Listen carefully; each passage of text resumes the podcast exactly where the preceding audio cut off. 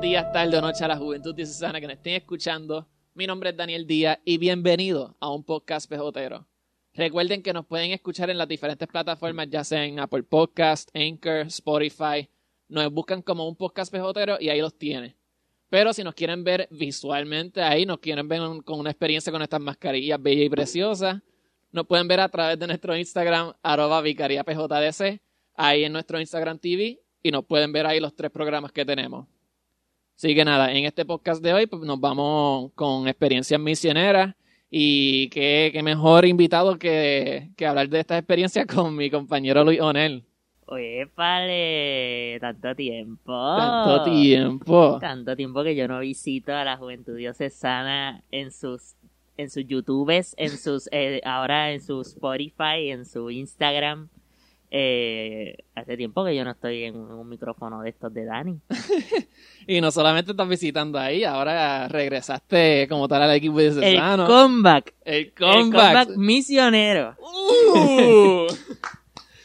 bueno, este, para los que no te conocen, introduce un poquito para que la gente te conozca un poco más. Bueno, pues para el que no me conozca, mi nombre es Luis Onel González Sanabria, eh, tengo 20 años, soy de la parroquia Inmaculada Concepción de las Piedras de la zona por donde se despierta la diócesis, la zona este de Puerto Rico.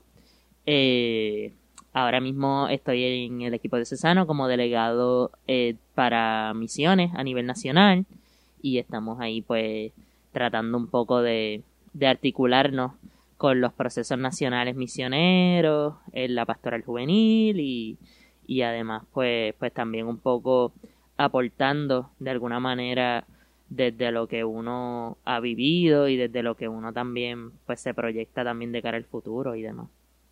Bueno, eh, hablaste de que pues estás en parte como delegado de misiones y ya en este próximo sábado vamos a estar este, teniendo una actividad diocesana sobre misiones.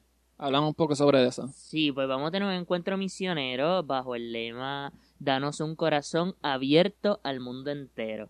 Va a ser el sábado 29 de mayo a las 8 de la mañana en la parroquia San Pedro aquí en la ciudad de Caguas.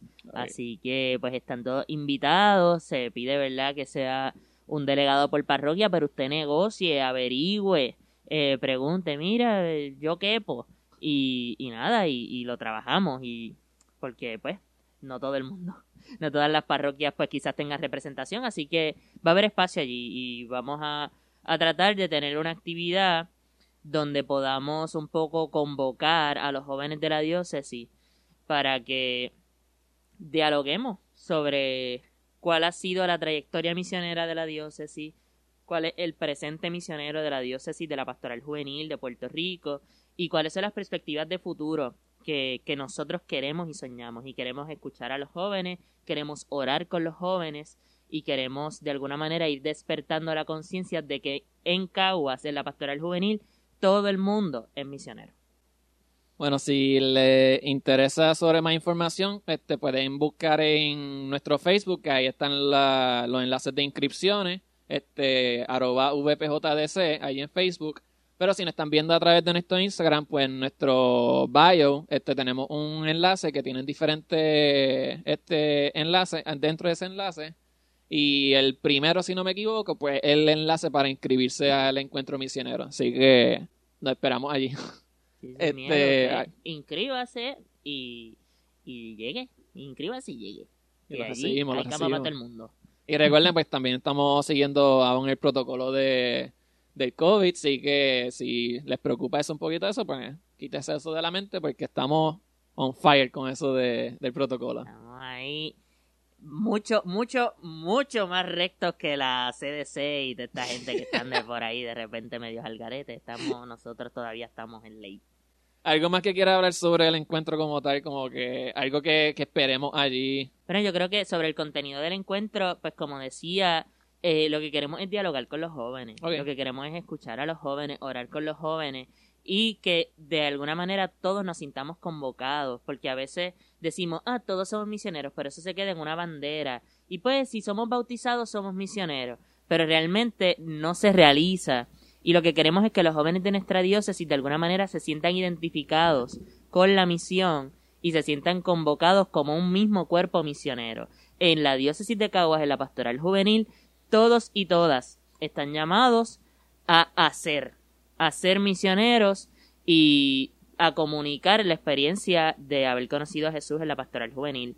Eso es una tarea de todos y de todas. Por eso no queremos crear eh, ni un escuadrón, ni un eslabón, ni un grupete, sino que queremos convocarlos a todos y que todos y todas nos apropiemos de esa tarea, porque la tarea de compartir lo que nos ha hecho bien y lo que nos ha transformado la vida es de todos.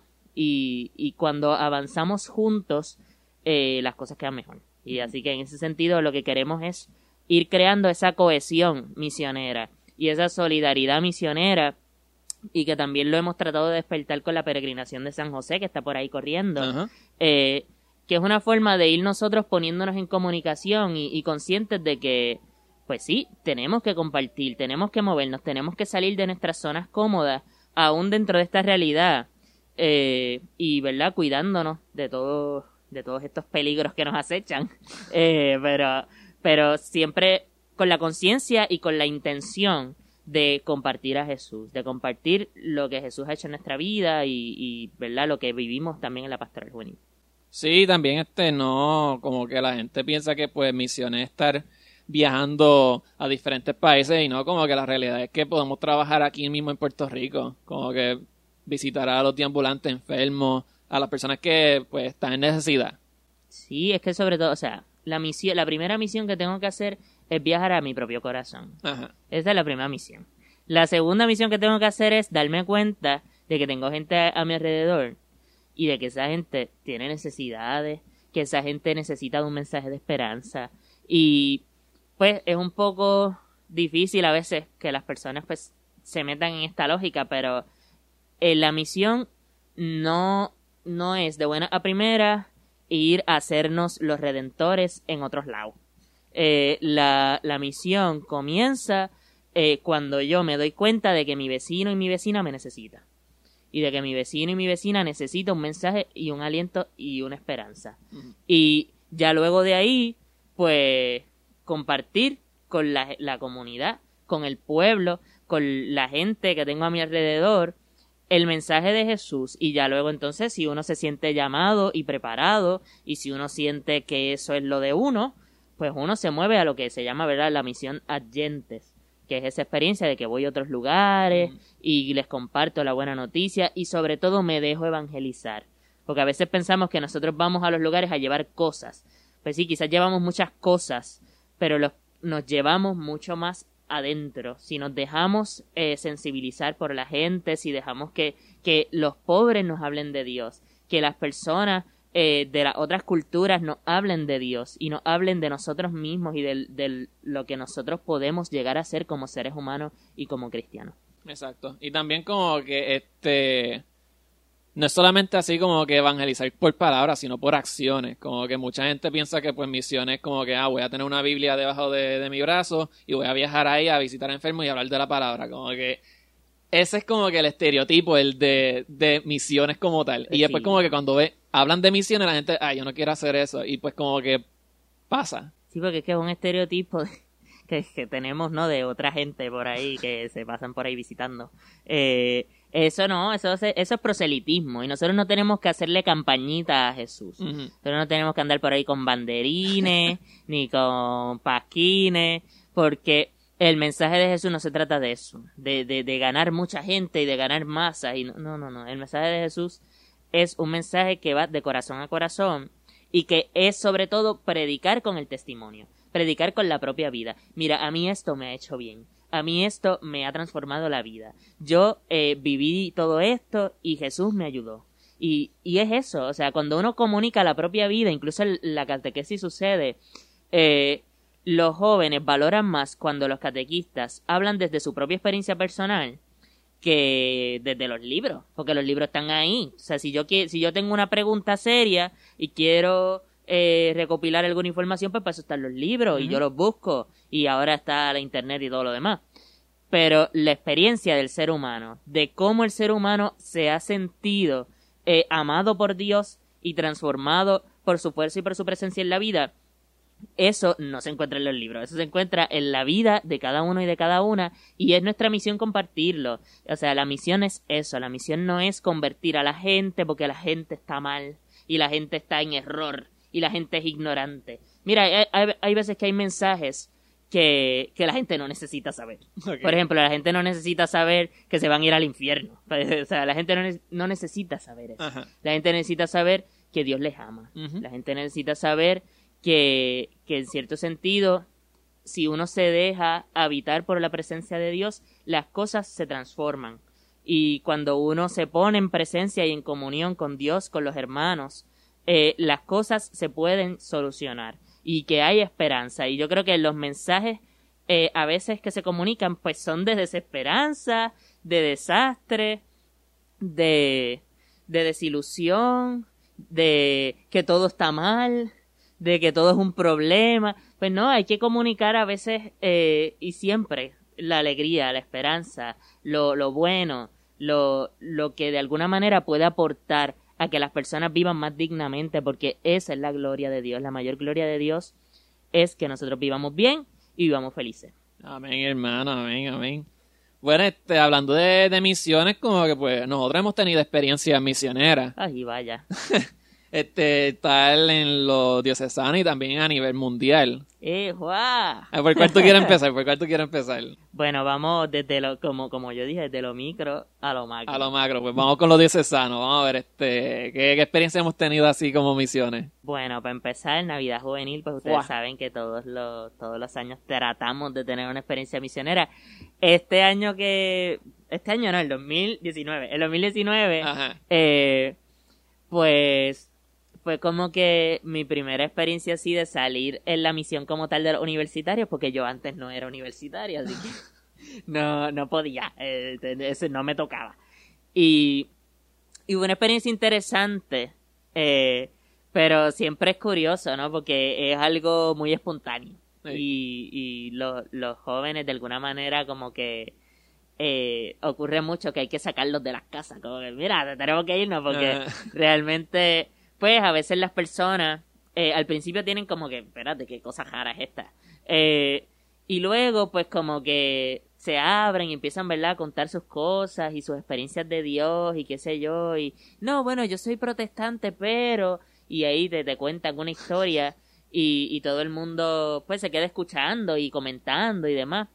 Y, y eso es lo bonito, y esa es la experiencia de lo que debe ser la misión, y en ese sentido, de es- eso yo me llevo de Navidad Juvenil. Luego después, pues, las plenarias, y que todo el mundo ahí sale en brote. No, porque es que aquella señora me tocó el corazón.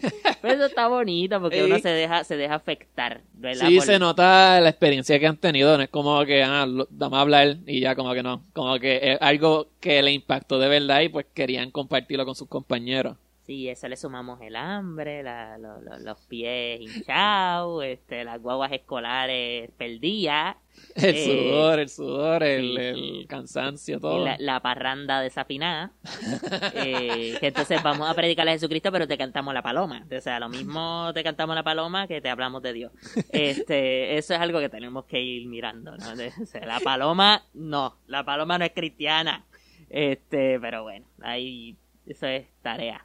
Sí, sí, yo, yo me acuerdo en Navidad Juvenil, yo tuve una experiencia pues de, de misiones. Este, creo que visitamos una señora que estaba ciega.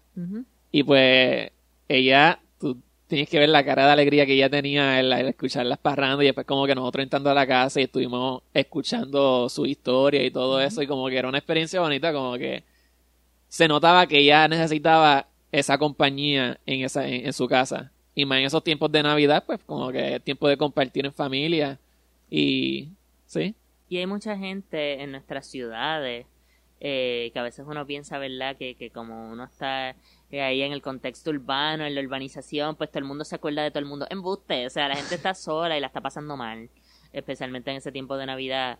Y, y pues al menos uno tratar de, de llevar la esperanza y la alegría es chévere. Eh, eso, pues. Eh, lo- que lo único que hay que mejorar es, por favor, no cantar una Ah. vieja y un viejito que se fueron para aquí o para allá. Eso no, eso hay que darle picota. Bueno, después de Navidad Juvenil, pues como que eh, años anteriores tuvimos este una experiencia bonita de relacionada a la Jornada Mundial de la Juventud y es que pues recibimos los signos, la cruz peregrina y la imagen de la Virgen, Salud Populi Romani, aquí en Puerto Rico por primera vez. Y pues tuvimos la bendición pues que pasó por nuestra diócesis de Cagua. Pues los signos fueron una experiencia también interesante. Fue única, fue única, para decirlo así. Después de María, Ajá. eh, con, con la guagua aquella que se dañó. la huevo de sonido. eh, ahí por, por las calles de Caguas, cantando la paloma con la cruz de Jesucristo. y la vieja y el viejito, pues esas son las cositas que, que, no, que no hablan bien. Eh, pero sobre todo ahí tuvimos la experiencia de, de compartir con, con Fundesco, ¿no? Que, ahí estuvimos con personas adultas mayores y también con personas que, pues, por distintas situaciones, pues no, no tenían hogar y, y se, se acogieron a, a ese programa. Y pues nos compartían sus historias, eh, historias de, de, de mujeres maltratadas, historias de, de ancianos solos. Eh, y es interesante porque ese proyecto pone a convivir al, a la gente, ¿verdad?, necesitada con las personas que, que están allí porque, porque pueden estar allí y, y porque pues, han decidido vivir allí. Y eso es interesante porque de eso es que se trata, de la integración social y de la amistad social. No podemos nosotros como, como gente de fe y como gente de bien, pues como que seguir promoviendo las, las segregaciones, ¿no? Eh, por eso es importante que a veces uno pues piensa que la, el propósito de la misión son los pobres. No, porque es que el propósito, o sea, eh, la idea es que no exista la pobreza, ¿no? Entonces, yo no puedo hacer de mi vida misionera un, un asunto de que esto es por los pobres.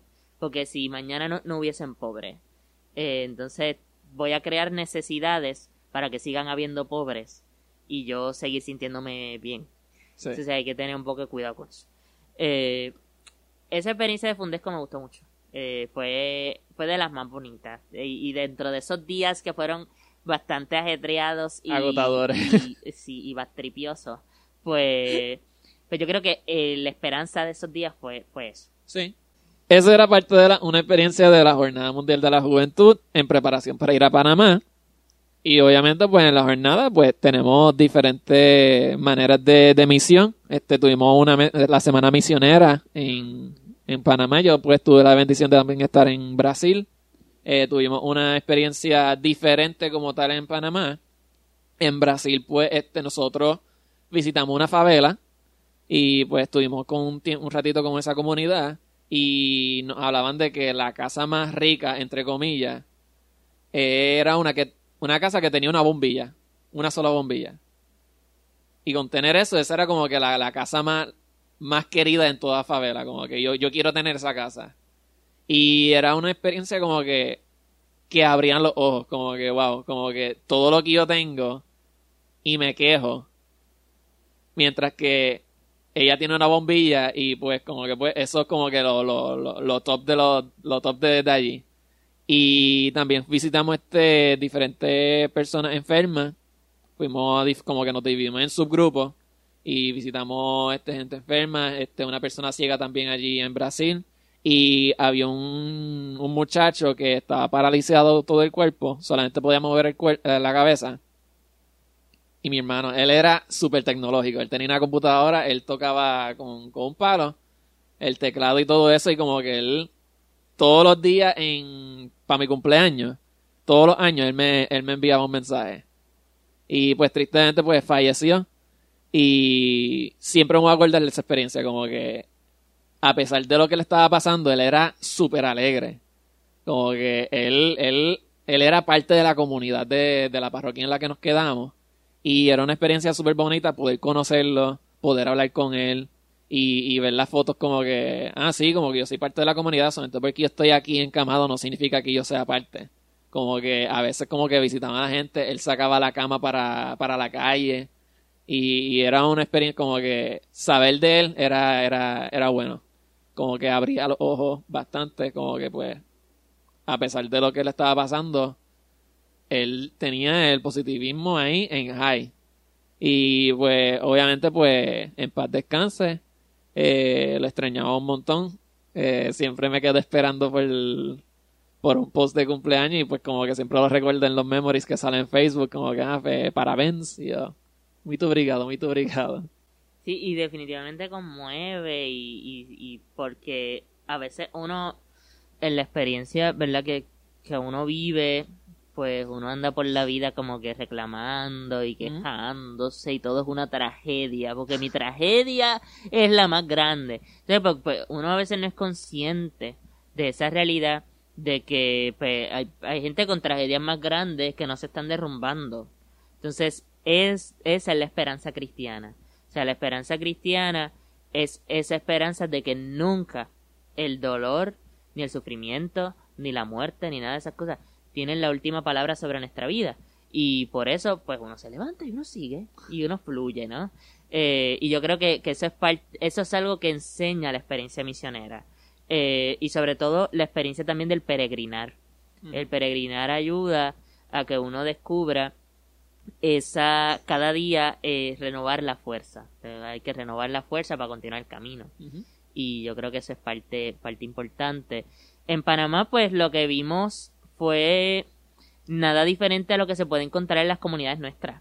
Este y, y para mí fue una experiencia de sentirme en casa, de sentirme que aunque estaba en unas circunstancias quizás menos privilegiadas, que en las que yo vivo, estaba en una comunidad muy parecida a la mía, rural, este, donde la gente confía en unos en los otros, donde la gente se buscan unos a los otros, eh, donde hay ese espíritu de familia, eh, y donde pues de alguna manera todo el mundo pues se ayuda y se resuelven.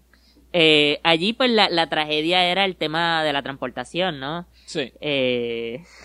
me acuerdo una vez que nos metimos como en una en una van pequeña, como 15 personas. Y bueno, en estos tiempos de pandemia eso hubiese sido un brote comunitario e instantáneo. No, tendría eh, que hacer como 10 viajes para... Ay, Dios santo, qué Para que todo el mundo llegara al destino. No, y a veces parecía como que, como que el, la guagua no aguantaba el peso de la gente, ¿no? Pero eso, eso es parte, ¿no? Uno, de alguna manera, ver cómo las personas se las ingenian para llevar el día y para y para continuar viviendo, y nosotros lo vivimos también luego de, los huracanes, pues tuvimos que, o sea, la vida no se acabó. Entonces a veces como que pues te dejaron y creas un show y creas todo, toda una tragedia. Entonces pues yo creo que tenemos que, que enfocarnos en dónde están los problemas reales. Exacto. Y qué maneras nosotros podemos buscar desde la fe para, número uno, dar esperanza y número dos, solucionar los problemas reales. Eh, porque Jesús no era un hombre que se quedaba de, brazos cruzados, ¿no? y, y yo creo que que la experiencia en Panamá me, me sensibilizó en ese sentido y también me sensibilizó en el tema de la pobreza espiritual, que es el enfoque de la misión cristiana. Eh, porque allí pues quizás la gente pues tenía para comer y para vivir el día chévere. Eh, había un problema de agua allí tremendo. Eh, pero, pero dentro de, pues ellos ya, ya tenían más o menos eso seteado y lo resolvían.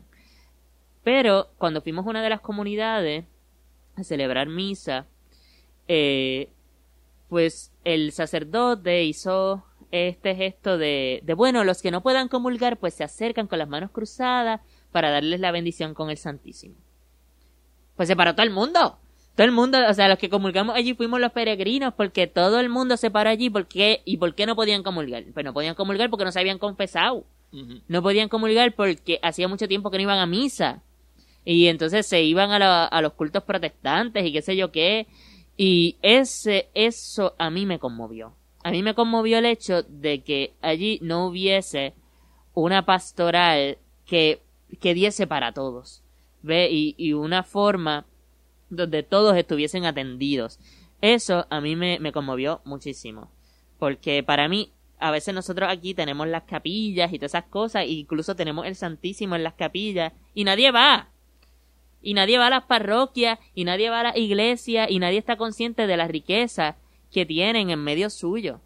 Porque esa gente tiene, no tienen misa, eh, no tienen el Santísimo en sus capillas, y se pasan allí metidos. Y dan catequesis, y hacen actividades culturales, y hacen no sé qué. Entonces, sobre eso tenemos que reflexionar. Ese fue el mensaje, como que cuando yo traje un poco el testimonio de la jornada, ese fue el mensaje que yo le di a mi comunidad. O sea, valoremos lo que tenemos aquí. Lo que tenemos. Porque hay gente que quiere y quisiera tener un encuentro más constante con el Señor y no lo puede tener. Y nosotros, Y nosotros que lo tenemos. que lo tenemos tan cerca, vivimos como si Dios no existiera y como si Dios no fuese parte importante en nuestra vida. Bueno, yo creo que eh, lo podemos dejar aquí. Sí, sí. Muchas gracias por estar con nosotros hoy. Y gracias a ustedes por sintonizar a este podcast pegotero. Recuerden que nos pueden seguir en nuestras redes sociales. Y recuerden que este próximo sábado tenemos nuestro encuentro misionero. Así que nos vemos allá. Gracias por estar aquí y nos vemos en la próxima.